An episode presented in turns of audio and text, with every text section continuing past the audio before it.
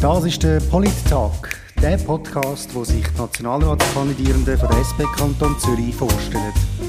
Heute mit dem Hannes Gassert.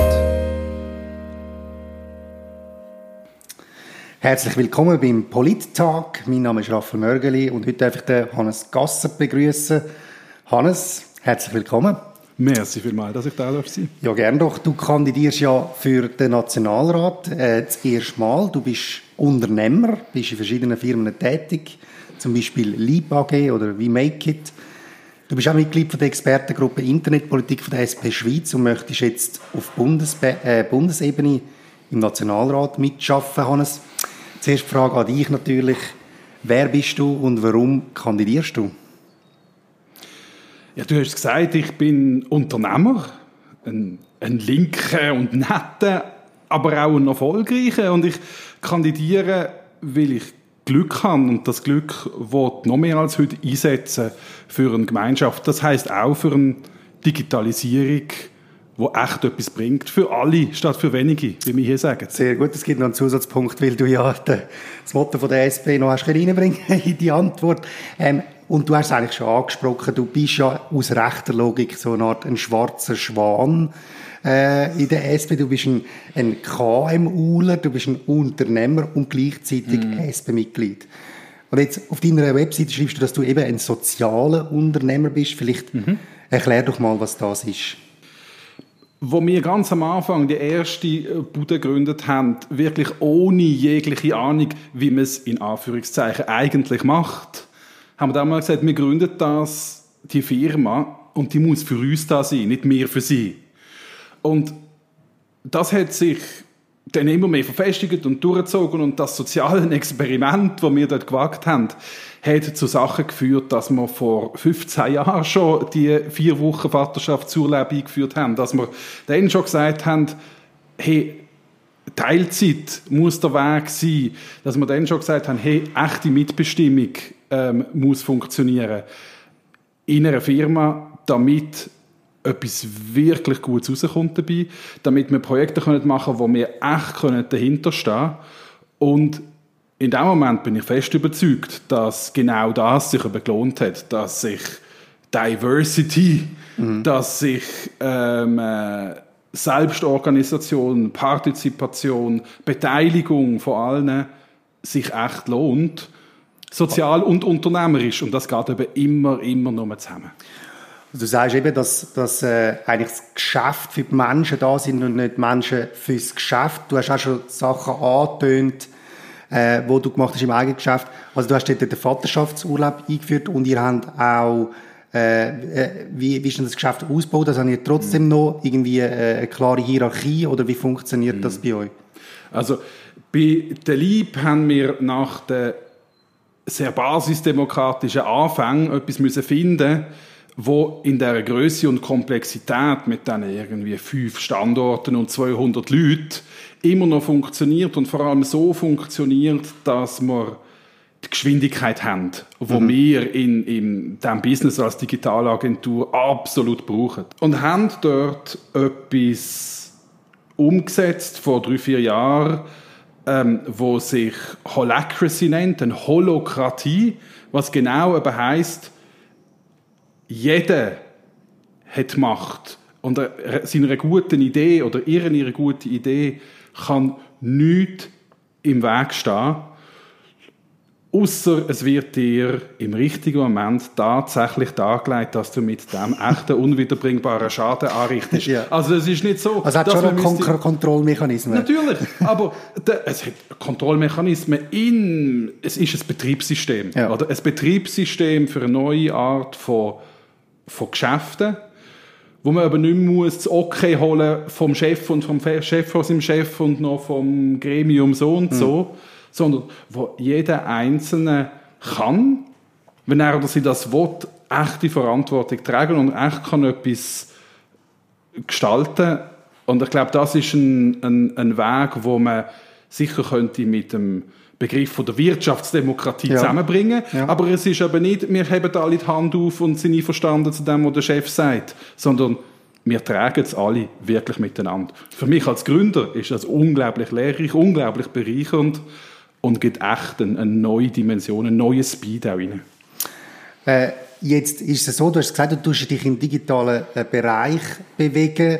Für viele ist das auch nicht nur etwas Positives. Mm. Viele haben auch ein bisschen Angst mm. vor, vor dieser grossen Veränderung, die auf sie zukommt. Und was würdest du jetzt diesen Leuten sagen, die, die Angst haben vor dieser Veränderung, die Angst haben, dass sie mm. ihren Job verlieren, gerade zum Beispiel äh, in der Produktion oder so, wo einfach alles automatisiert und digitalisiert wird? Also zuerst einmal ist das natürlich eine grundpolitische Frage, oder, wo du stellst und wo wir als die Techies endlich auch müssen die Verantwortung wahrnehmen mhm. Das ist auch, warum ich kandidiere, oder? Die Techies, die haben lange gesagt, ja, lasst das Internet in Ruhe und sonst macht was ihr wollt. Aber so funktioniert es halt einfach schon lange nicht mehr. Und aus deren Überzeugung heraus, oder, dass wir sicherstellen müssen, dass der technische Fortschritt ein ein, ein echter, wirklicher Fortschritt ist für alle, müssen wir, müssen wir politische Lösungen finden. Das heißt in dem spezifischen ja, genau. Fall, wo du ansprichst, ähm, konsequente Möglichkeiten, Zeit und Geld für Weiterbildung, zum einfach mitkommen. Das heißt zum Beispiel auch, dass wir absolut müssen sicherstellen, dass die Produktivität, die da gesteigert wird, auch allen zugutekommt. Und das sind Urfragen, wo man eigentlich in der letzten industriellen Revolution eine Sozialdemokratie erfunden hat. Und jetzt ist es ein, jetzt ist die große Frage, wie passen wir wie passen wir das an auf die, auf die aktuellen Umwälzungen? Und dort möchte ich ganz, ähm, äh, ganz dringend daran mitschaffen.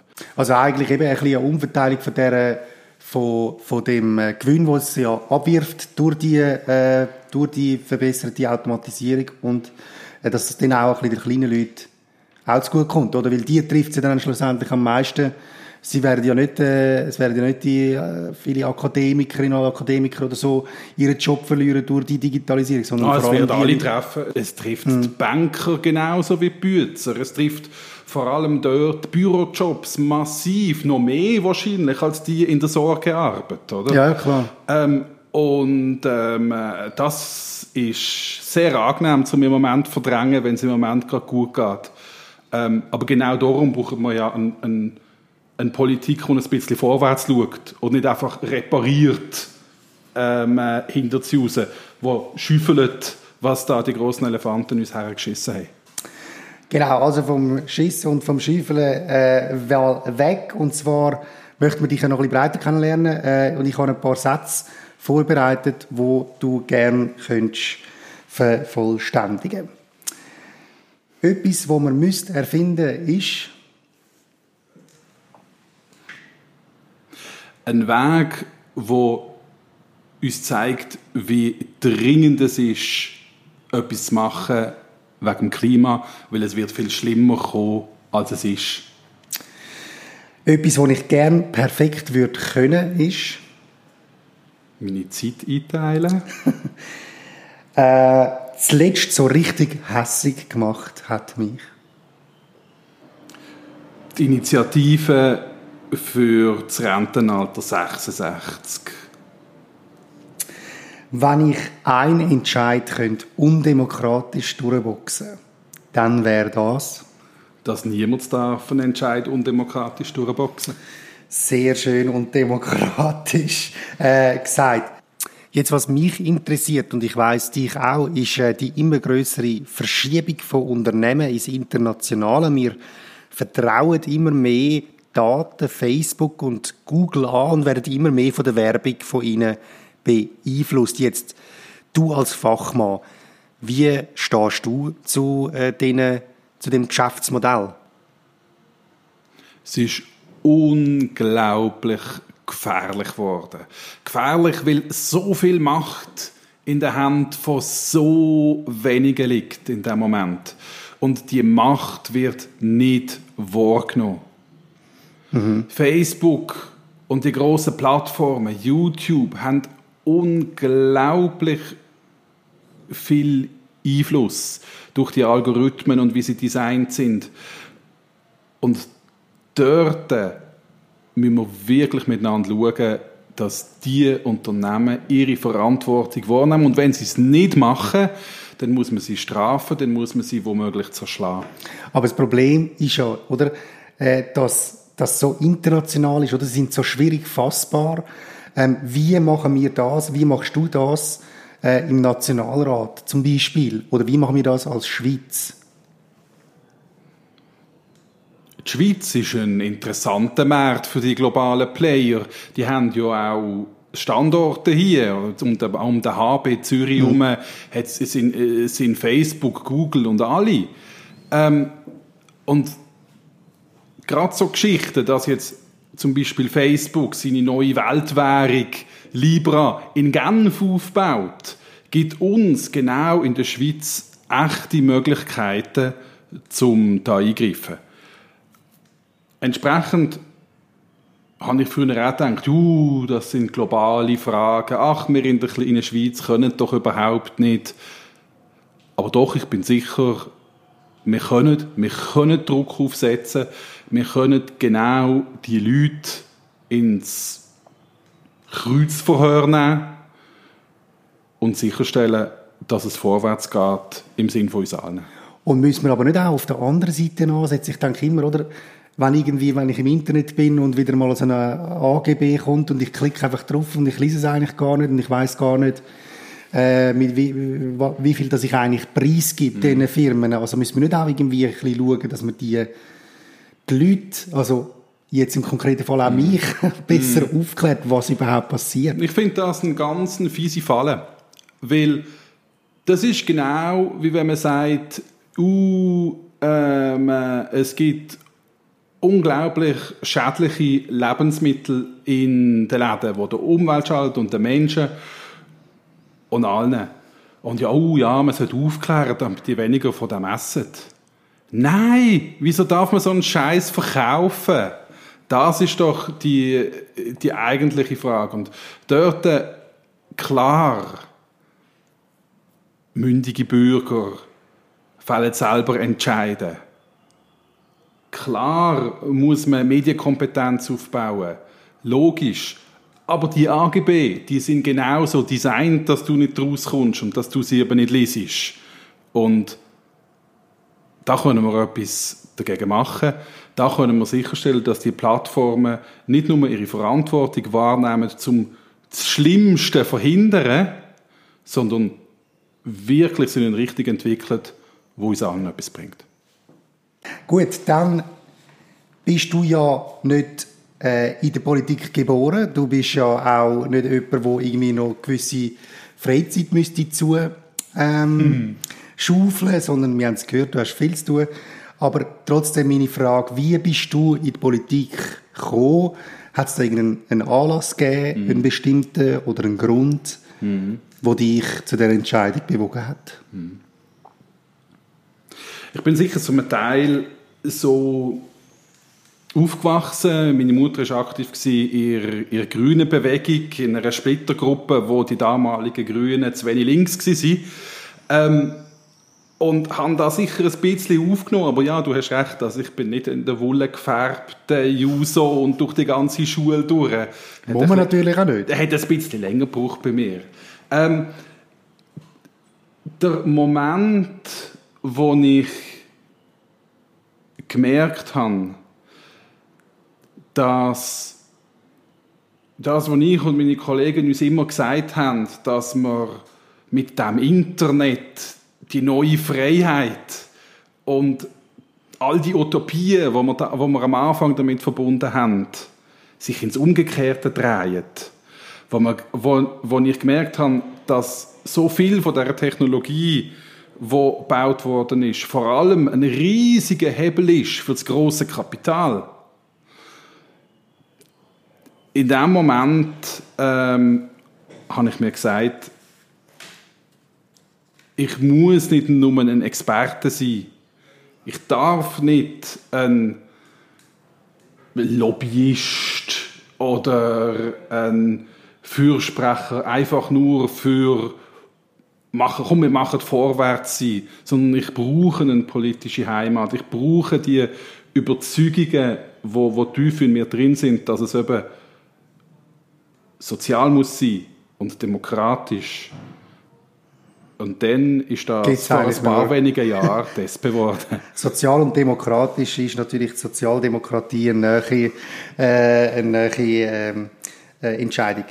Gut, dann würde ich jetzt nochmal ein bisschen schneller äh, nochmal einen Gang Okay. aufschalten. Also, und zwar auf die Ja-Nein-Frage. Wir oder ich in dem Podcast, ich probiere immer die Leute, die da sind, möglichst klare Position beziehen lassen. Und das kann man ja am besten mit Ja-Nein-Fragen. Und ich bitte dich, ich weiß, es ist mega schwierig, aber nur Ja oder Nein zu sagen auf die Frage.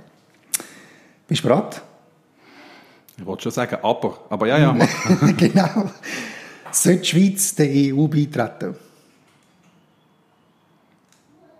ja. Willst du einen Impfzwang? Nein. Wir- Äh, was? Stopp. Ja. Ja, einen Impfzwang. Ja. Also gut. Sollen wir 5G-Technologien ausbauen? Ja. Muss die Armee abgeschafft werden? Ja. Bist du für die Überwindung vom Kapitalismus? Ja. Sollen wir E-Voting stoppen? Ja. Sollen wir religiöse Dispensen vom Unterricht erlauben? Ja. Sollen wir Burkas verbieten? Nein. Sollen wir alle Drogen legalisieren? Nein. Nein. Sehr gut. Das wäre es gewesen. Du hast es überstanden, Hannes. Vielen Dank fürs Gespräch und für deine Antworten. Und ich wünsche dir alles Gute im Wahlkampf und natürlich dann auch viel Erfolg am 20. Oktober bei der Wahl. Wenn Sie, liebe Zuhörerinnen und Zuhörer, noch mehr wollen über Hannes Gassert herausfinden oder ihn vielleicht auch wollen im Wahlkampf unterstützen dann geht doch auf seine Webseite www.gassert.ch. Das wäre es vom Politag. Vielen Dank fürs Zuhören und ich freue mich schon aufs nächste Gespräch mit dem nächsten Gast.